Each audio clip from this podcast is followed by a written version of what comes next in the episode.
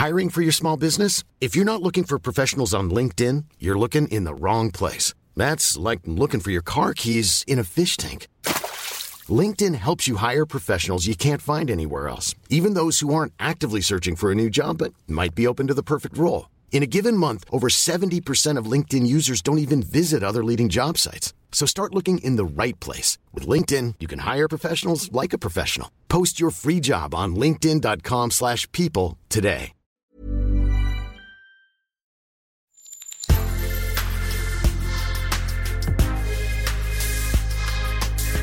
Mais avant l'épisode, j'aimerais vous rappeler que notre premier sponsor, c'est vous.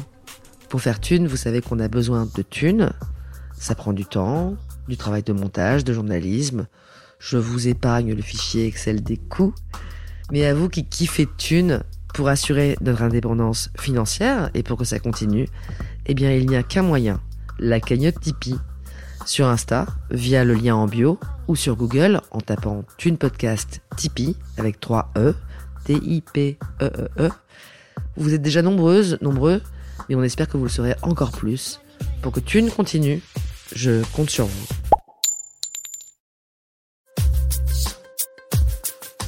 Thune, le premier podcast intime sur l'argent. Parce que l'économie prétend être une science, prétend que la monnaie est une affaire économique, etc. Ils ont des dogmes, ils se sont inventés des dogmes, et quand on regarde l'histoire, on se rend compte que c'est pas ça du tout. Que l'économie est insérée toujours dans des fonctionnements sociaux, euh, dans des valeurs morales beaucoup plus complexes, et l'extraire et en faire une valeur en soi, je crois que c'est une, des très grandes causes de destruction de la vie sociale aujourd'hui. Euh, on met en avant euh, l'efficacité économique, l'intérêt euh, qu'on peut avoir à gagner, maximiser son profit, etc. Ça détruit les rapports humains, ça détruit les liens sociaux, ça détruit l'existence de la planète.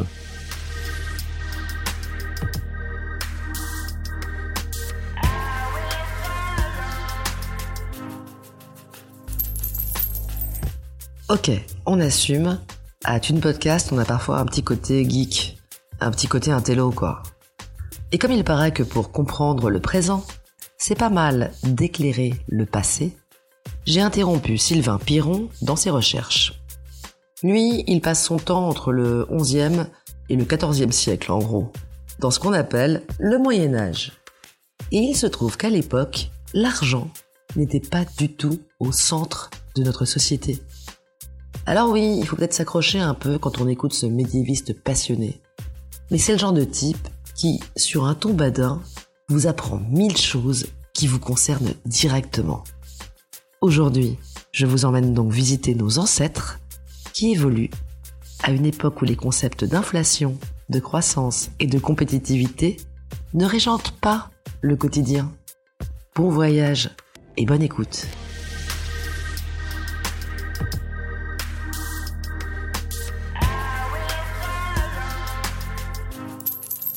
Aujourd'hui, on va parler d'argent avec Sylvain Piron. Sylvain, tu es médiéviste à l'école des hautes études en sciences sociales et tu t'intéresses beaucoup à l'aspect économique au Moyen Âge. On va commencer par le début, le début du début, même avant ton, avant ta spécialité. Comment ça se passe dans l'Antiquité? Quelle approche on a des échanges, euh, de la valeur si on en a une? Alors, les premières pièces de monnaie apparaissent au 7e, 6e siècle avant notre ère, en Asie mineure, en Lydie, qui est le royaume du roi Crésus. Le fameux Le fameux Crésus. Riche comme Crésus. Exactement. Ils avaient des richesses énormes, des mines d'or, et euh, à l'état natif, on trouvait dans les fleuves, dans un fleuve qui s'appelle le Pactole, c'est pas rien, euh, un mélange naturel d'or et d'argent qu'on appelle l'électrum. Et c'est dans cette matière-là qu'on pouvait récupérer vraiment dans le- dans l'eau, euh, dans les rivières, que euh, ont été frappées les premières pièces. Et après, les cités grecques ont imité. Hein, et puis, euh, comme ce sont les, Perses qui ont occupé la Lydie, les Perses ont à leur tour euh, repris l'usage de, frapper des pièces de monnaie. Ça, c'est ça l'invention de la monnaie en Occident. Mais dans cette invention, c'est une affaire d'abord politique, mais aussi en même temps euh, religieuse, sacrée. Les pièces les plus anciennes qu'on a trouvées, le lieu principal, c'est à Éphèse, le temple d'Artémis. En fait, on trouve alors des dons qui sont faits sous forme de pièces de monnaie, et on comprend même que en Grèce, ce sont les temples qui frappent des pièces de monnaie. Et donc, si on réfléchit bien, il y a, une thèse qui me semble très intéressante et euh, donc, qui a été proposée par un, chercheur allemand qui s'appelle Bernhard Laum, qui dit, les, au fond, les pièces de monnaie sont des substituts du sacrifice animal. Quand on fait la, pratique rituelle de faire le grand banquet où on partage un sacrifice euh, d'un animal qui est donc euh, sacrifié pour une divinité, et on distribue à tous les chefs de famille de la communauté un bout de cette viande. Et on remplace le sacrifice animal par une distribution monétaire. Donc si on revient vraiment aux origines de la monnaie, qu'est-ce que c'est? C'est pas du tout ce qu'on dit habituellement que c'est lié aux échanges, au commerce. Absolument pas. c'est quelque chose qui est lié au pouvoir politique des rois qui distribuent de leur, euh, de leur trésor, euh, ou des temples dans lesquels on distribue des témoignages de sacrifice. Donc la monnaie, il faut la prendre de façon beaucoup plus globale et pas la penser immédiatement à partir de l'échange économique. Les pièces d'or, surtout les pièces d'or, c'est beaucoup d'argent. Enfin, c'est des sommes importantes. Donc, c'est des objets symboliques. Donc, dans l'Antiquité, on sent encore assez fortement cette présence sacrée de la monnaie. Hein, les pièces impériales romaines, c'est vraiment l'empereur qui est gravé dessus. Et c'est comme si avoir une pièce, c'est avoir un contact direct avec l'empereur. Hein, c'est pas juste un, objet utilitaire. Hein, cette dimension-là est très très présente. Elle le restera au Moyen Âge un petit peu moins sans doute parce que le pouvoir est beaucoup moins fort. C'est-à-dire que pour nous, on pense argent, on pense aussitôt ah ouais, c'est des nombres, c'est des quantités, euh, c'est un compte en banque, c'est des, virements bancaires. C'est très abstrait. Là, il y avait l'objet. C'est l'objet qui compte d'abord. Et c'est ça le, phénomène monétaire au sens strict, c'est des objets qui circulent, mais ces objets, donc dans l'Antiquité, on sent très bien que c'est des parcelles d'un trésor qu'on distribue. Hein, c'est un trésor, c'est le trésor du roi, de l'empereur, euh, qui est distribué. Et on sait très bien, à Rome notamment, il y a des distributions d'argent. Ah ouais bah oui, ça se passe comme ça. La mise en circulation de l'argent, c'est on distribue de l'argent. C'est l'empereur qui, est, qui, donne, euh, qui donne du pain, qui donne de l'argent. Et qui donne des fêtes. C'est du, même ordre. Et après, une fois que c'est là, que les gens l'ont, bah, on échange. Et la source initiale, c'est le pouvoir. Alors, dans les âges qui, qui toi t'occupent, ce qu'on appelle parfois les âges obscurs. On dit qu'ils sont obscurs parce qu'on ne les connaît pas. L'époque qui m'intéresse vraiment, c'est à partir du 11e, 12e siècle. Et c'est vraiment une époque, bah, l'époque des cathédrales. C'est pas obscur les cathédrales, c'est le contraire, c'est l'âge de lumière. Et dans cette époque-là, donc on est après l'Empire romain, mhm. est-ce que les gens se servent d'argent?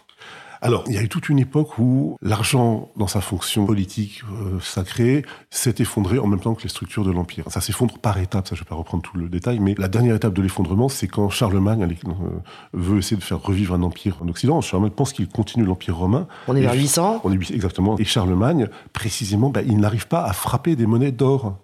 C'est un élément qui montre qu'il n'est pas un vrai empereur. pourquoi il ne peut pas? Parce qu'il n'y a pas d'or, il n'y a pas de commerce, et il, fait, il frappe que des pièces en argent et des petites pièces d'un denier. Les Mérovingiens, Clovis et compagnie, les rois aux cheveux longs, eux avaient des trésors, et on voit vraiment quand on a des textes que c'est toujours cette question du trésor. Avoir le pouvoir, c'est avoir un trésor qu'on peut distribuer. C'est pas du tout dans un sens économique, hein. c'est vraiment c'est un aspect du pouvoir euh, royal sacré. Donc ça, ça s'est effondré, et il y a très peu de, monnaie en circulation. Pour une raison alors assez simple, c'est qu'il n'y a pas beaucoup de commerce, il y a des, des grands domaines, mais dans une, dans une économie où les villes ont disparu. Ah, c'est ça, l'Empire romain était, formé de, grandes villes, donc il y avait du commerce, il y avait de l'argent. Quand les villes ont disparu, quasiment, il n'y a plus beaucoup de commerce, et le commerce se fait pour des, marchandises rares de luxe et qu'on paye avec du métal brut. Pas des pièces d'argent. C'est des lingots, c'est des lingots d'argent plutôt pour les grosses sommes. Donc la monnaie est assez secondaire. Hein. Donc on est beaucoup plus sur, une, sur une économie terrienne en quelque sorte. Ben oui, tout se passe en nature, il n'y a, pas, a pas de paiement, on ne paye pas. Mais on voit qu'il s'est passé quelque chose de très important autour de l'an 1000, globalement, avec un changement de structure sociale, euh, de façon d'occuper l'espace. Et on voit apparaître des seigneuries, il y a des villages qui se forment. Et le cœur, c'est vraiment un village avec le cimetière au milieu du village pour dire on est bien installé là. On voit que les, les habitants prennent le nom de leur village. Même les nobles se définissent par le lieu qu'ils habitent et pas par leur famille. Et donc là, il y a plus euh, d'implantation locale et plus d'échanges entre ces petites unités. Et apparaissent des marchés et les villes renaissent à partir du XIIe siècle assez nettement. Et dans ce monde-là, l'argent circule davantage. Donc il y a vraiment une transformation entre le XIe et on va dire le XII-XIIIe siècle où tout d'un coup, l'argent se répand. Pas tout d'un coup. Euh, les villes renaissent, mais ça renaît lentement. Les échanges sont surtout au niveau de, marché. Euh, on n'a plus le rapport grand domaine esclave, on a un rapport euh, seigneur avec paysans libres ou serfs, mais qui parfois doivent payer une partie des redevances en monnaie. Donc ils doivent aller vendre une partie de leur, production dans des marchés.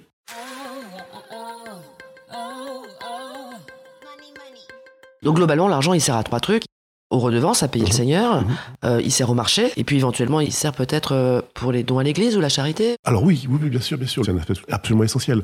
L'aumône, dans le christianisme, mais aussi dans le judaïsme ou dans l'islam, c'est vraiment comparable, c'est conçu comme quasiment un sacrement. C'est le sacrement que peuvent faire les individus, les, simples fidèles. euh, et donner de l'argent à un pauvre, c'est pas aider quelqu'un comme en créant une relation avec euh, avec un SDF qu'on aime bien dans la rue. Moi, j'ai quelqu'un que j'aime bien, on, met trois à côté. Enfin, tous les matins, je lui donne quelque chose. puis il est très sympa, il, il, met de la musique et il danse. Alors je danse avec lui. Là, on a une relation personnelle, donc il compte sur moi. Il m'appelle papa. Euh, là, pas du tout. là, en fait, si on achète. Le, monde, c'est tu donnes à Dieu à travers le pauvre, tu donnes à Dieu. C'est pas, euh, le pauvre ne compte quasiment pas dans l'affaire. C'est, il faut qu'il y ait des pauvres pour que tu puisses donner à Dieu quelque chose. Et donc le simple fidèle donne quelque chose à Dieu parce que Jésus est venu sur terre. Hein, Dieu, a pris euh, une forme humaine, s'est incarné dans un homme qui a vécu une vie pauvre. On est sur un âge très religieux. Les pratiques religieuses, la, foi euh, anime la société, bien sûr.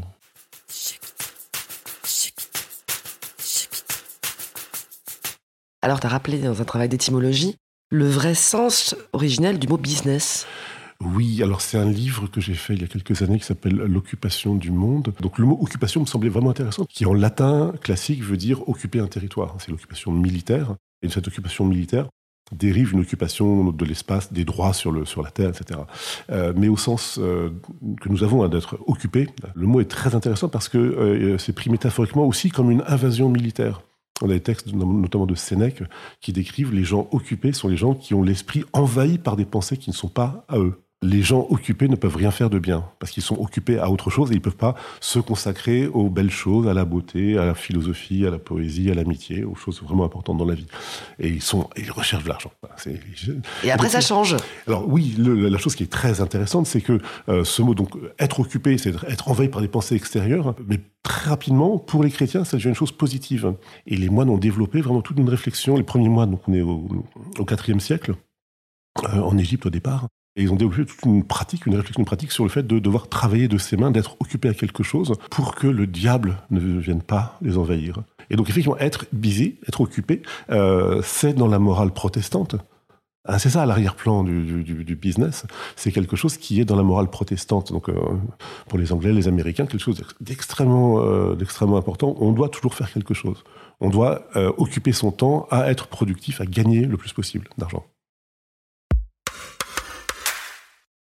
Revenons au Moyen Âge. Donc entre le XII et le XIVe siècle, l'utilisation de l'argent recommence, se répand, euh, mais elle a quand même pas grand-chose d'évident. Déjà, il y a le denier. Alors, on mmh. peut faire un point sur mmh. le denier, qui euh, est la monnaie des Carolingiens, qui a des variations de valeur de 1 à 16, c'est ça? Mmh. Certains gardent un denier qui a la même qualité d'argent pur. C'est pas la même chose que quand la quantité d'argent diminue et qu'on met plus de plomb dedans. Et les gens le savent. Il y a des gens dans le métier, dans le métier, les changeurs qui sont là pour euh, établir les rapports entre les, différentes pièces. Ah oui, c'est l'émergence des premiers agents de change d'ailleurs. Bien sûr, mais très limité. Ça veut dire que certains espaces politiques veulent conserver une monnaie euh, pure. L'enjeu pour les rois ou les princes qui, ont la, qui frappent de la monnaie, c'est de se faire de l'argent avec la frappe de la monnaie, de trouver des façons ils créent de l'argent et donc ils se créent de la richesse. Ils en gardent pour eux-mêmes. Ils ont une pièce de, une pièce de monnaie dans laquelle il y aurait 3 euh, grammes d'argent à une valeur supérieure à celle de 3 grammes d'argent. oui, puisqu'elle est, puisqu'elle est, en objet monnaie. Voilà. Et donc, et cet écart, c'est ce qu'on appelle le, monnayage, cet écart va dans la poche du, des agents du, enfin, du roi. Quand on est, par exemple, dans le comté de Champagne, alors la Champagne est très importante parce qu'il y a des foires, les, grandes foires de Champagne qui sont le lieu d'échange entre les marchandises venues d'Italie et celles du bassin parisien ou euh, des Flandres, enfin du, de l'Europe du Nord. C'est le grand lieu d'échange du milieu 12e jusqu'au début 14e siècle. C'est vraiment le cœur de l'économie européenne occidentale. Et donc les comtes de Champagne frappent leur monnaie à Provins. Donc on a un denier provinois. Et le provinois, qui, a l'air très populaire à l'époque. Parce, que c'est la monnaie qu'on utilise dans les foires. Donc dans les foires, on fait des échanges et c'est, quand on paye, quand on règle, c'est dans cette, dans cette monnaie-là ou c'est dans cette unité-là qu'on se compense, euh, bah, qu'on, fait le qu'on, fait le calcul. Un marchand florentin qui vient acheter de la laine anglaise euh, et qui se retrouve à Provins, ils vont faire leur compte en provinois. C'est la monnaie, c'est la, c'est la monnaie internationale parce que euh, parce que c'est le marché international. Mais en fait, le provinois est une des monnaies parmi énormément de monnaies qui circulent à cette époque. Alors, pour, juste pour rappeler, Charlemagne avait, dans son empire, avait des comptes et euh, quand le pouvoir impérial s'est effondré, les comtes, qui étaient des, euh, l'équivalent de préfets en quelque sorte, euh, sont devenus autonomes. Et donc ont récupéré les pouvoirs impériaux localement. Et donc chaque comté s'est mis plus ou moins à frapper sa monnaie. Parfois, au sein du comté, ça s'est effondré et c'est des plus petits seigneurs qui ont récupéré le droit de, faire de, de frapper de la monnaie. La Alors- Bourgogne frappe sa monnaie. Voilà, on a des monnaies, on a le tolza, le melgorien, le denier qui reste, les sterlins anglais, le provinois évidemment. Voilà. Donc chaque région a sa monnaie. Ça et devait, être, non, mais ça devait être très foutraque quand même, parce que les gens n'ont pas du tout un- une mise en commun de l'information comme celle qu'on a aujourd'hui, évidemment. Et ils arrivent malgré tout à avoir une idée de la valeur de l'argent. Oui, alors parce que pendant longtemps, jusqu'au milieu du XIIIe siècle, il n'y a que des deniers et les rapports sont qu'on connaît. On sait que le rapport entre, pour le nord de la, de la France, euh, il y a le, le denier parisis et le denier tournois de Tours. Il y a un rapport de 4 à 5. On sait que euh, il faut 5 parisis pour faire 4 tournois. Voilà, c'est tout le monde et tout, le monde le sait. Mais tout le monde le sait. Oui, c'est Ah c'est- ouais. des, rapports qui sont. euh, ce qui est choquant, c'est quand on modifie de façon, euh, même sans le dire, la quantité d'argent qui est dans la pièce. Là, ça posera des problèmes. Mais euh, pendant longtemps, les choses sont assez, assez bien connues, on sait. Et telle monnaie va rester purement locale, telle autre sera utilisée par le commerce plus largement. Et voilà, donc il y a des monnaies qui ont des valeurs. Le provinois prend une grande valeur, mais euh, il y a plein d'autres petites pièces qui ne prennent aucune ampleur et qui restent des monnaies purement locales.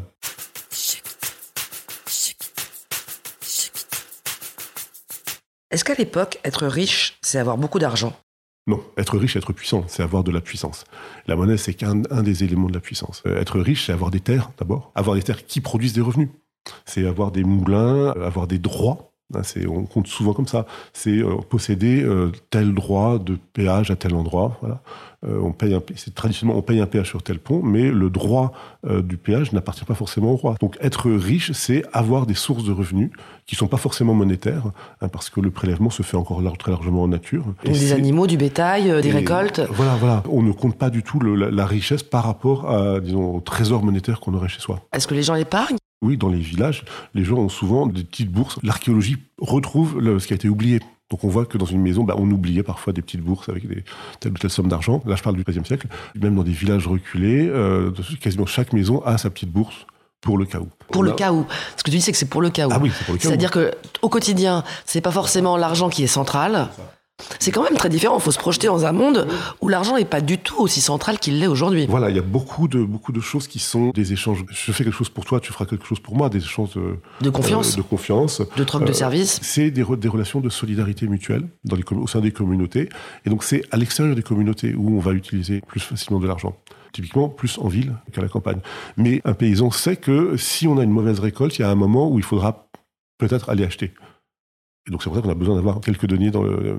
Donc les, les rapports entre les gens sont beaucoup plus des rapports de confiance. Et c'est finalement quand on a affaire à des anonymes ça. qu'on se sert de l'argent. L'argent est ce qui, ce qui est lié à l'échange anonyme, quelque chose qui fait qu'on n'a plus, on n'a plus de lien. Mais c'est pas forcément négatif. C'est là où c'est compliqué. Oui, ça permet aussi éventuellement de ces, échanges-là. Ça libère, c'est que euh, quand on est dans, dans des, dans des réseaux euh, d'obligations mutuelles euh, au sein d'une communauté, c'est pesant. Ça peut être très contraignant. Exactement. Alors que l'argent, ça te libère, ça te fragilise parce que tu dois compter sur toi-même, mais euh, ça te libère parce que tu peux faire des choses que. euh, voilà. Sans dette morale vis-à-vis de tes proches.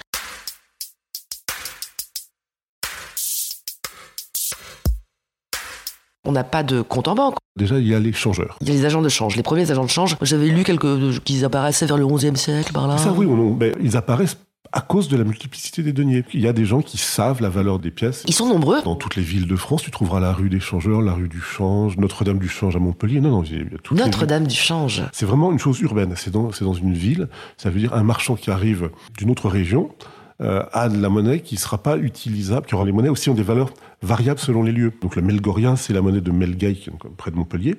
Euh, donc à Montpellier, tu arrives, bah, ton tournant ne sera pas aussi fort que la monnaie locale. Ah oui, t'as ton argent de Tours. Bah oui. Il se déprécie un petit peu quand t'arrives à Montpellier parce Eh qu'on ben se sert voilà. d'une autre euh, monnaie. Exactement. Et donc, toi, tu as intérêt à changer pour euh, utiliser la monnaie locale. Voilà. Donc, le changeur sert d'abord à ça. Et alors, ils ont des tables. Euh, en italien, la table, on appelle ça le banco. Et c'est ça, la banque. Génial. La banque, c'est le banc. On dit banc, mais c'est vraiment la table sur laquelle les changeurs ont leur, leur boîte. Hein, C'est plus des boîtes que des bourses dans lesquelles ils, ils ont des pièces, ils font les échanges, ils font les comptes. Et on peut tout à fait emprunter sur un mode qui est purement euh, écrit. Un marchand va emprunter à un changeur de l'argent, pas sous la forme de je te prends tant, c'est euh, il écrit dans son livre de compte telle somme. J'ai prêté, j'ai prêté tant à un tel, enfin, ou un, tel me doit tant. Tout ça se régule très naturellement. À, t'écouter, on a l'impression que tout ça coule de source, que l'échangeur arrive toujours à savoir, euh, à fixer le, ah, prix de l'argent, euh, que les gens euh, trouvent ça naturel. Enfin, ça, a l'air. C'est naturel, c'est un métier. C'est un métier. il, y a, des spécialistes de la valeur de l'argent. Et il y a des marchands de chevaux qui savent distinguer la valeur des chevaux. Et de la même façon, il y a des gens qui font ça pour l'argent. Et c'est l'échangeur, c'est leur métier. C'est leur métier les rois de France commenceront à frapper des pièces d'or à la fin du XIIIe siècle. Et là, c'est sur les pièces d'or où on a vraiment la figure du roi. Et parce qu'il y a ce côté sacré qui arrive. Donc c'est très tardif. Bah, par, rapport à, l'époque qui nous occupe, ah, évidemment. Bien. Maintenant, tu penses que la fin 13e, c'est très tardif. voilà. Mais ce moment-là, où il y a plus de pièces, ça complique les choses, parce qu'il faut aussi comprendre quel est le rapport entre l'or et l'argent. Il y a un prix euh, marchand de l'or et de l'argent. Mais les gens ont, en tête des idées d'inflation. Quand le, roi euh, modifie le contenu de métal des pièces. Et ça, c'est typiquement Philippe le Bel, qui est le premier roi en France qui a vraiment un pouvoir fort, qui veut s'affirmer face au pape, face aux marchands banquiers italiens qui sont dans le royaume de France, face aux Templiers.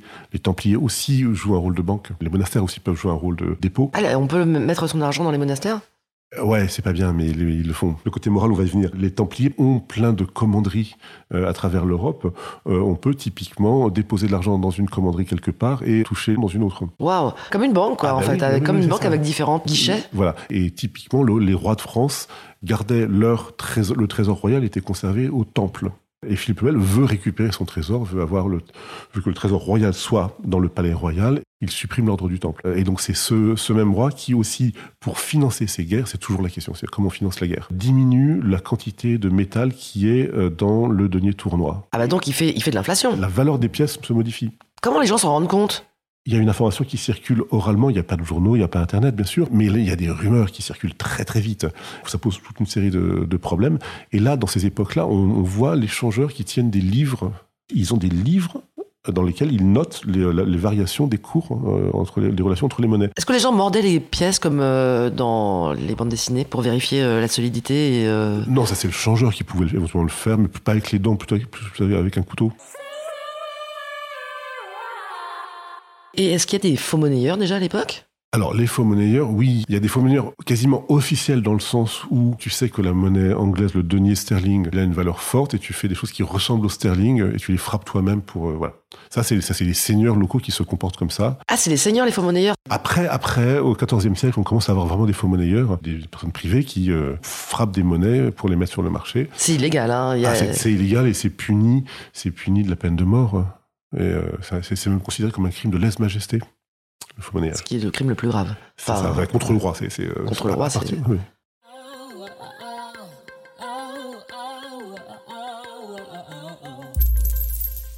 Et puis c'est vers 1360 qu'arrive le franc. Euh, Mais c'est une pièce particulière.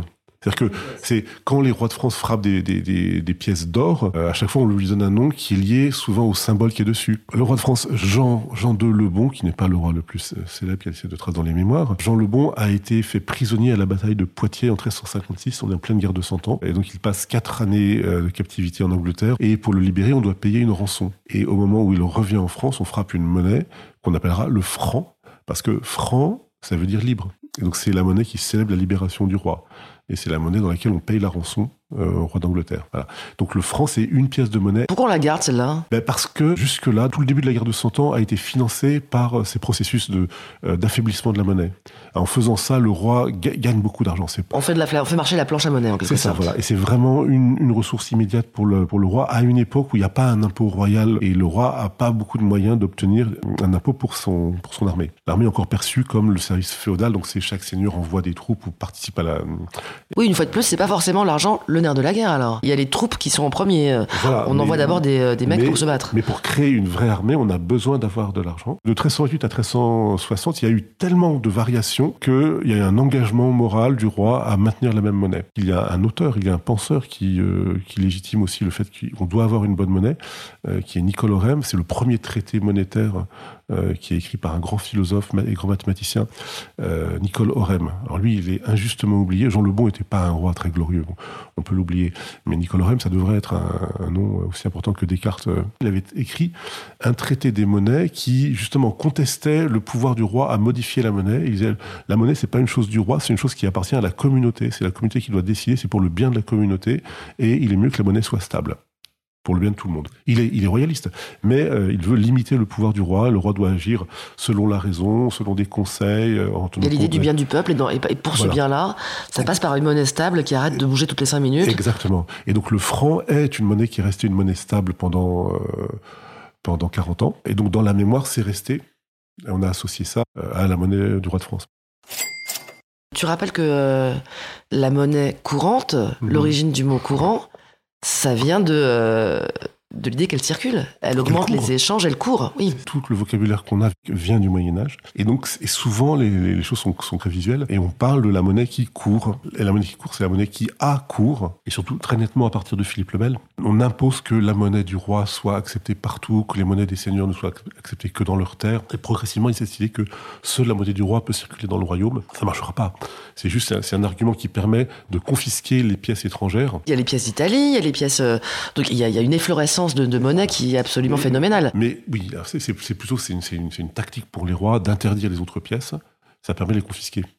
Ah, tu les prends du coup Mais oui, tu les, mets dans ta poche. Les agents du roi qui passent et qui disent Ah, vous utilisez des pièces anglaises, c'est interdit, on les prend. Donc on est, on est dans un idéal euh, d'un espace politique et ça, c'est exprimé par Philippe le Bel euh, dès le début du XIVe siècle, où euh, idéalement, dans le royaume de France, il n'y aurait que la monnaie du roi de France.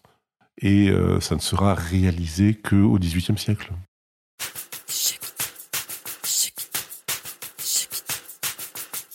Alors la notion de valeur, si je comprends bien ce que tu dis, c'est que ça se répand vraiment comme concept plutôt vers le XIVe siècle. Toi, tu évoques euh, notamment un texte, la traduction d'Aristote de l'éthique Nicomaque par un scolastique euh, célèbre à l'époque. Un texte d'Aristote qui parle justement de l'échange, de comment un boucher, je crois, peut échanger avec un cordonnier. Enfin, ces problèmes de, voilà comment on fixe la valeur des choses et comment on commerce. Mais cette traduction n'est pas correcte. C'est un texte extrêmement difficile, d'Aristote, l'éthique à Nicomaque, mais la pensée d'Aristote, c'est une pensée de, la justice. Et la question, c'est quelle est la justice Qu'est-ce qui est juste dans l'échange euh, entre deux choses dont j'ai besoin de ce que tu sais faire et toi j'ai besoin de ce que je sais faire et comment on mesure cet échange. Il ne parle jamais de la valeur des choses. Et justement, il n'y a pas de mot pour qui dit valeur. Donc quand le texte est traduit en latin au XIIIe siècle, Albert le Grand, donc un dominicain allemand, prend la traduction et il en fait un cours où il commente Aristote. Et quand il arrive à ce passage-là, bah, il comprend pas. Il comprend pas ce qui est écrit. Il comprend tous les mots, mais il comprend pas ce que ça veut dire. Ça n'a pas vraiment de sens. Et donc il, il ajoute le mot valeur. Et en rajoutant le mot valeur, il transforme complètement l'idée que euh, la justice, c'est d'avoir un, rapport égal entre deux personnes en disant la justice, c'est d'avoir un rapport égal entre deux, entre des marchandises. Entre deux objets. Ça, je trouve ça super intéressant parce que j'ai l'impression qu'aujourd'hui encore, on est complètement perdu. On confond un peu tout, la valeur humaine et la valeur marchande.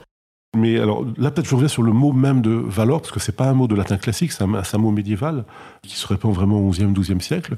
Mais le même mot valeur est employé pour dire la, la valeur d'un chevalier valeureux. Et à côté, il y a un usage euh, dans les échanges. On parle de valeur des choses euh, de façon assez générale à partir du XIIe siècle.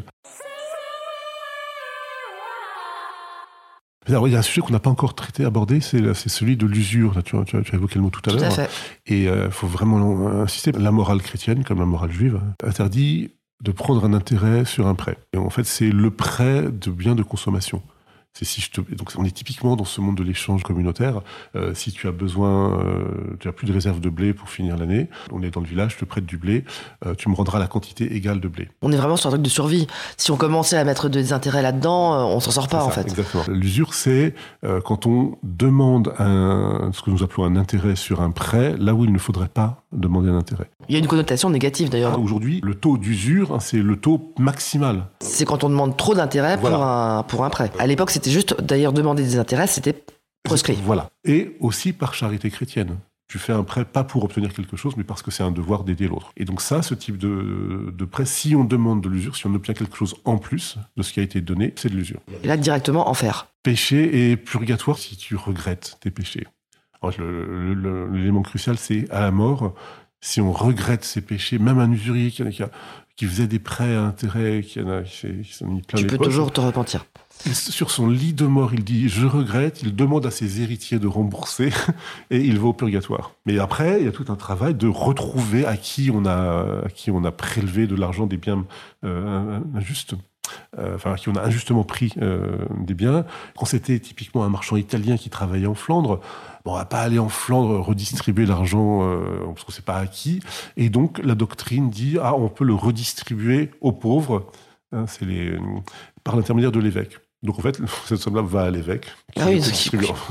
Qui va peut-être le mettre dans sa poche, on ne sait pas. Mais en tout cas, c'est un, très très grand sujet. On voit, on a plein de récits euh, où on voit que cet argent mal acquis, on, on, c'est des récits de miracles ou, c'est des, des légendes, ou des, euh, ce, cet argent euh, injuste, l'usurier qui le garde avec lui, à sa mort, se transforme en crapaud, en, en serpent. Voilà, En bête venimeuse. Exactement. Ah. Il y a un côté diabolique, répugnant, qui, est, qui est très très présent derrière cette idée d'une pièce de monnaie. Et alors, pour prendre une figure très célèbre, François d'Assise, euh, donc, au dé- début XIIIe siècle, veut imiter le Christ en vivant pauvrement, euh, une, donc une vie pauvre, itinérante. Et, euh, et lui est absolument rigoureux là-dessus. Il ne veut pas toucher une seule pièce d'argent. Quand il en voit sur le chemin, il s'écarte parce que on ne sait pas. Ça, c'est le côté anonyme de l'argent. On ne sait pas à quoi ça a servi. On ne sait pas de qui ça vient. On ne sait pas ce qu'on pourrait en faire. Il n'est pas en soi diabolique, mais, la pauvreté, c'est avant tout refuser complètement l'usage de, la monnaie. Donc euh, mendier dans les villes en demandant à manger, à boire. Euh, et surtout pas de demander de l'argent qui donnerait la liberté de choisir ce qu'on veut. La pauvreté, c'est renoncer à la liberté de pouvoir acheter telle ou telle chose. Ah, C'est ça, donc c'est vraiment François Assise a très très bien compris, à même on peut dire qu'on peut mesurer l'importance de l'argent à la façon dont lui comprend que c'est absolument essentiel de refuser l'argent si on veut vivre cette vie de pauvreté volontaire. On a une vraie glorification de la pauvreté. Ah oui, bah oui, oui, c'est c'est à cette époque-là, on a vraiment l'idée que le Christ a été pauvre et que le mieux qu'on puisse faire sur terre, c'est imiter le Christ en vivant pauvrement et en souffrant. Donc la richesse, c'est pas du tout forcément euh, quelque chose de positif. Ah ben non, du point de vue de la morale chrétienne, pas du tout. Mais il y a une doctrine qui se construit très vite dès l'Antiquité tardive, hein, 4e, 5e siècle, qui disent l'important c'est de ne pas vouloir. C'est pas une question d'avoir, c'est une question de volonté. Et donc, les riches, en quelque sorte, qui sont honteux, qui regrettent d'avoir de l'argent, qui sont là, euh, ils sont, on leur pardonne.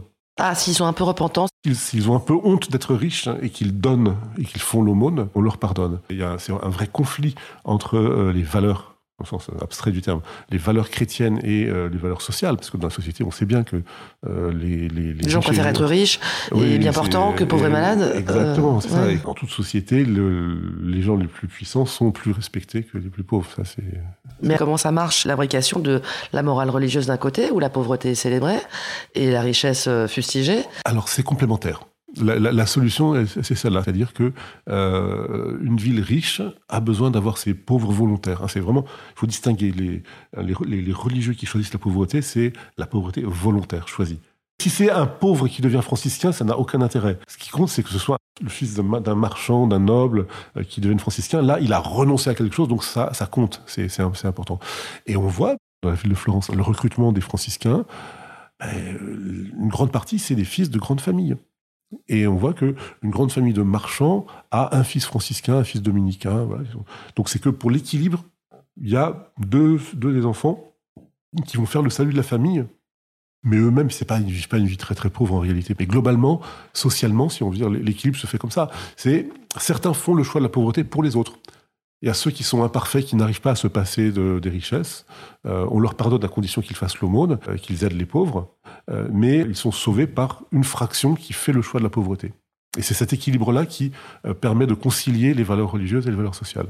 Petit aparté, est-ce qu'on a des documents sur l'héritage? Est-ce que l'héritage est plus constitué d'argent ou vraiment de tout le reste? Les sommes de, de- disons, les sommes de monnaie en circulation, c'est peu de choses par rapport aux propriétés terriennes, foncières, qui sont, mais qui sont évaluées en revenus. En réalité, c'est ça, en fait, la, la vraie mesure. Mais on, on a des biens qui ont, dont la valeur, c'est le revenu annuel. C'est ça, en fait, la, la vraie unité de mesure.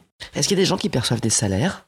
Ah ben bien sûr, oui, oui. oui. Des salaires en espèces sonnantes et trébuchantes. Oui, hein. oui, tout à fait, tout à fait. Il y a- Là, on est 13e, 14e siècle, on a vraiment, on voit dans la documentation, tout à fait. Il y a des salariés, il y a des ouvriers salariés. Euh, à Paris, euh, par exemple, si tu prends le- l'exemple parisien, il y a des, des gens qui sont engagés pour la journée et qui sont payés à la journée en monnaie. Hein, Qui se, qui se rassemblent sur la place de grève. La place de grève s'appelle comme ça parce que pour négocier leur salaire, quand ils ne voulaient pas travailler, ils faisaient grève en restant sur la place de grève. Ah, C'est ça l'origine du mot. La place de grève qui est euh, Génial. place d'hôtel de ville, donc au bord du fleuve. Donc oui, il y, a du, il y a du salaire, il y a de la grève, il y a des conflits sociaux, il y a des émeutes euh, sociales. Donc des artisans, des ouvriers, des employés. Des gens qui sont employés, qui sont salariés au jour ou avec des contrats plus longs. Donc là, c'est Euh, vraiment 13e siècle. hein. Tu- Ou 13e, ouais, 14e surtout même. Et enfin, 14e, on a des, des traces vraiment de conflits sociaux. C'est l'époque où on, a, on commence à avoir vraiment à sentir euh, les écarts de richesse dans la société urbaine. Alors, et c'est très compliqué à gérer une ville où certains sont devenus très riches et d'autres très pauvres. Et qui vivent à côté. C'est le principe ça. de la ville. C'est ça, ben oui, voilà. Alors que la ville du XIIIe siècle, il n'y a pas encore. Enfin, c'est vraiment, il y, a- il y a un basculement qu'on peut observer par différents critères fin XIIIe. Ça va avec le fait que les villes sont plus importantes Oui. Tu parlais d'un premier Moyen-Âge, en quelque sorte, Oui. avec une multiplication de petits villages qui, j'imagine, grossissent. Ça, Et donc, il y a de plus en plus de gens anonymes qui vivent les uns à côté des autres et qui peuvent voir, observer ça. ces voilà. différences de richesse. Si tu veux, vers 1300, il y a 200 000 habitants à Paris. Euh, C'est énorme. C'est énorme, oui, oui. Milan, c'est pareil à peu près. Euh, Venise, Florence sont aussi des, des- des villes de plus de 100 000 habitants. Londres, voilà. Donc il y, a- y y des villes qui sont déjà assez grosses dans- et dans lesquelles Paris est une ville marchande. hein. C'est le- l'emblème de la ville de Paris, c'est le, le bateau des marchands. Euh, on dit le marchand de l'eau, c'est les, marchands euh, sur la Seine. Euh, Qui acheminent leurs marchandises et qui, qui arrivent à Paris. ouais. voilà, et qui Pour les vendre. et dont certains deviennent très riches. Mais c'est plus- encore plus frappant en Italie parce que là, y a, il y a le- ça devient euh, Et il commence à y avoir des, des choses choquantes à cet Oui, égard, donc des disparités. qui, tout à fait. Et c'est à ce moment-là, tu penses que, que- que l'économie commence à pénétrer les esprits incidemment? Est-ce qu'il y a une science économique? Alors, il n'y a pas de science économique. Ce qu'il y a, c'est des théologiens. On parlait tout à l'heure de. de- Des théologiens. Donc rien à voir quand même. Quand tu me dis ça, ça répond pas à la... Oh, ben si Non, Les économistes sont des théologiens, tu vas voir. Alors là, non, non. Les économistes contemporains sont dogmatiques comme les théologiens. C'est même encore pire. Euh, non, non, c'est la même chose. À partir d'Aristote, il y a des commentaires, des lectures sur Aristote. Mais c'est une- toujours cette question de la justice qui domine. Pas, on ne dit pas économie. Le mot économie est utilisé parce qu'il y a aussi des textes qu'on appelle économiques mais au sens ancien du terme, c'est la gestion de la maison. Mais au XIIIe, XIVe, ce qu'on a, c'est une réflexion à partir d'Aristote, enfin, un croisement entre Aristote et le droit romain pour penser la justice des échanges. Et on a, enfin, c'était un texte d'un théologien franciscain tout à fait oublié, mais absolument génial, qui s'appelle Pierre de Jean Olivy, qui était actif à Montpellier, Narbonne, fin XIIIe. Il commence par poser la question, mais en quoi consiste la valeur des choses? Il reprend avec Thomas d'Aquin une distinction essentielle, c'est qui reprend action de tout à l'heure. Euh, il faut distinguer la valeur qui mesure la dignité des choses et la valeur qui mesure l'usage qu'on en a. Donc la, la valeur selon la dignité tient compte de, donc de la noblesse des êtres et les choses qui sont vivantes ont une valeur bien supérieure à celles qui sont inanimées. Donc une fourmi vaut bien plus euh, qu'un pain. Dans cet ordre-là de la dignité des choses. C'est une chose. Et autre chose, c'est donc la valeur mesure l'usage. Et ça dépend de quoi? Et il dit, bah, ça dépend de la rareté, ça dépend de l'utilité des choses, ça dépend des préférences individuelles. Et C'est ça les trois critères de la valeur. les trois premiers critères de la valeur, et quand tu, tu lis ça, tu dis ah ouais, en fait, il a, euh, il a les- tous les concepts modernes. Et après, il y a la question du travail, le coût du travail. voilà. Il a, il utilise aussi le mot capital, et il a tout le vocabulaire euh, de l'économie moderne. Globalement, il n'y a pas une, une, une science de l'économie, mais il y a une approche morale euh, sur qu'est-ce qui est juste, qu'est-ce qui est injuste. Alors cette morale ne met jamais en cause la question de la répartition des biens. Dans le contrat, il y a deux volontés qui se rencontrent, mais euh, comment s'assurer que l'un ne va pas tromper l'autre? C'est pas une pensée économique globale, mais c'est une réflexion très fine qui fait apparaître des, concepts qui seront après repris. Et donc la pensée économique moderne, hein, qui émerge au XVIIIe siècle, elle est liée à un contexte social évidemment complètement différent, mais elle garde plein de notions anciennes. Mais le point important pour moi, c'est qu'elle en a oublié certaines. Tu dis souvent qu'il y aurait une vraie crainte des économistes pour l'exhumation du passé, sur laquelle toi tu travailles. Ah oui, oui, c'est Pourquoi tu dis ça Ben, Parce que l'économie prétend être une science, prétend que la monnaie est une affaire économique, etc. Ils ont des dogmes, ils se sont inventés des dogmes, et quand on regarde l'histoire, on se rend compte que c'est pas ça du tout. Le, le- que l'économie est insérée toujours dans des fonctionnements sociaux, euh, dans des valeurs morales beaucoup plus complexes, et l'extraire et en faire une valeur en soi, je crois que c'est une, une des très grandes causes de destruction de la vie sociale aujourd'hui. Euh, on met en avant euh, l'efficacité économique, l'intérêt euh, qu'on peut avoir à gagner, maximiser son profit, etc. Ça détruit les rapports humains, ça détruit les liens sociaux, ça détruit l'existence de la planète. Toi, le monde dans lequel tu travailles, le monde que tu étudies, nous, avant, t'as l'impression que c'est un monde peut-être plus chaleureux, socialement plus intéressant, qu'il y a des choses, en tout cas, tu te dis qu'on pourrait s'en inspirer? Oui, bien sûr. Je, alors, il faut, faut, être aussi très clair, c'est que le médiéviste ne voudrait pas vivre au Moyen-Âge. Ça a l'air, chaud quand même. Hein. Euh, enfin, froid plutôt. Froid plutôt, oui, d'ailleurs. non, non, les conditions sont beaucoup plus rudes. Euh, il y a des choses auxquelles je tiens beaucoup dans le monde contemporain. En revanche, euh, l'obsession économique, l'absence de cette obsession, enfin, le, le, contraste me permet de, de montrer à quel point le, cet aspect-là du monde contemporain est absurde et, euh, et dangereux. C'est pas concrètement, il faudrait faire comme ils faisaient eux, euh, mais c'est, euh, il y avait des notions, il y avait des, idées qu'on a trop oubliées et qui sont dont on peut mieux percevoir l'importance quand on lit des textes médiévaux ou quand on observe des, fonctionnements sociaux. mais je pense que c'est pas revenir au Moyen Âge que de dire que la, vie va se reconstituer sur des bases communautaires solidaires. Ce qui était le cas au Moyen Âge. Ce qui était le cas, mais on revient. Il y a tout un mouvement. Enfin, je pense que les, les pensées les plus intéressantes aujourd'hui sont des pensées, des pensées d'un socialisme euh, local, euh, de solidarité locale, de reconstruire des collectivités, des, petites, des, petites communautés. Et dans le domaine de la pensée, c'est mettre en valeur d'autres éléments qui sont beaucoup plus riche que la simple question de l'efficacité économique et de la compétition. Globalement, l'économie, telle que le, dogme de, l'économie marchande, pensée sur la base du marché, euh, te dit que la vie est une, euh, une compétition permanente que chacun doit faire son trou au, détriment de l'autre. Euh, mais c'est une notion mais, profondément choquante, violente, si on prend un peu de recul.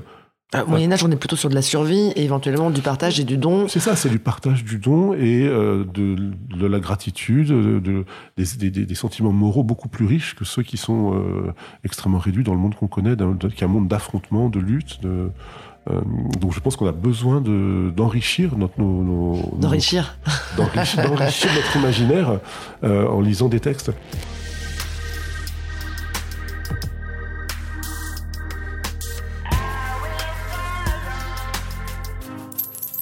Voilà, c'est fini. Vous avez écouté Thune, un podcast de Laurence Velli et Anna Borel. Cet entretien a été réalisé par Anna Borel. La post-production en est assurée par Jean-Paul David sur une musique toujours d'Emma Bixon. Si vous pensez que vous avez une histoire particulière par rapport à l'argent, ou si vous voulez nous faire part de vos commentaires, vos critiques, vos envies, n'hésitez pas à nous contacter sur les réseaux sociaux. À très bientôt.